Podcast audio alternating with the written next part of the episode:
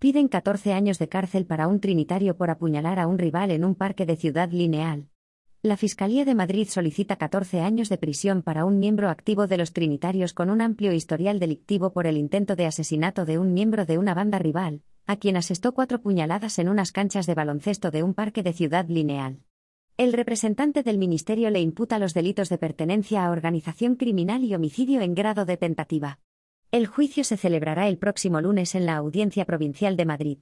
Según el escrito de acusación, sobre las 23 y 30 horas del 16 de junio de 2020, cuando el acusado estaba en el Parque Arriaga de Madrid, se acercó a un simpatizante de la banda latina Latin Kings que se encontraba en esos momentos en compañía de otras personas.